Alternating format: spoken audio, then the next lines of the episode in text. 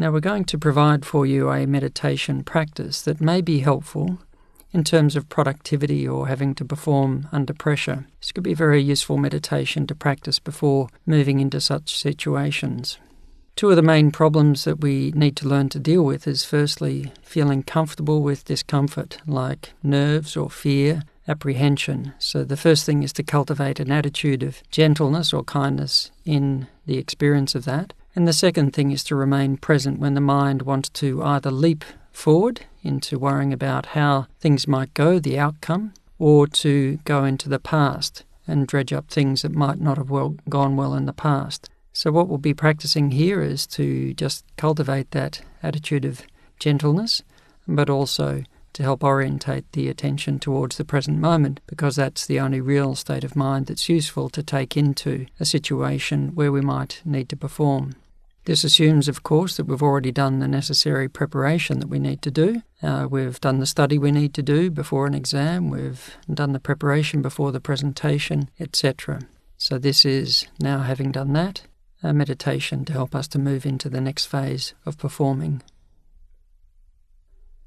Now, like with all of the meditation practices, if sitting just in a balanced posture with the spine straight but not tense, just aligned with gravity, with the minimum of tension to find that point of balance, or if lying down, just a, a low pillow and the body in a symmetrical position.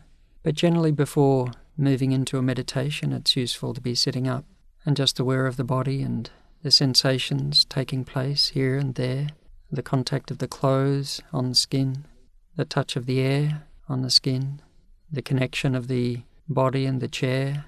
So, just the sense of touch.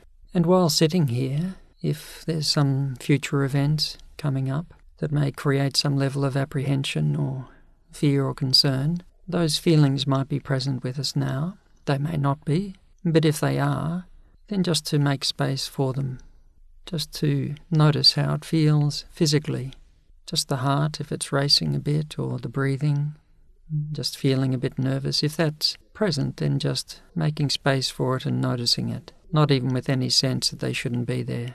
Just cultivating a kind of gentleness in the presence of those sensations, not having to make them go away, just letting them be there as they ebb and flow and if there's a reaction or an aversion to those sensations, you might also notice the effect that that has on our experience of them. And if we notice that, just being curious, no need to judge that either, just watching that wave just ebb and flow as well.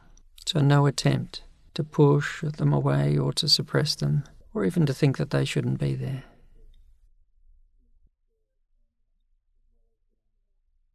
So, just feel comfortable with what's being experienced at this particular moment now, just as it is.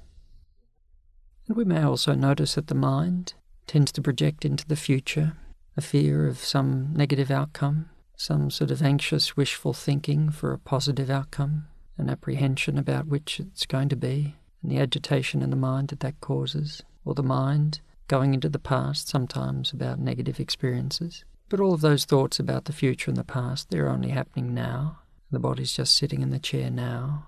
So just orientating back to this present moment, the sense of touch, the hearing, just moment by moment. And if the mind tends to race ahead to the future again, just notice, notice the effect of that, just gently, without any criticism or judgment, just coming back to this moment now, just the body in the chair. Good.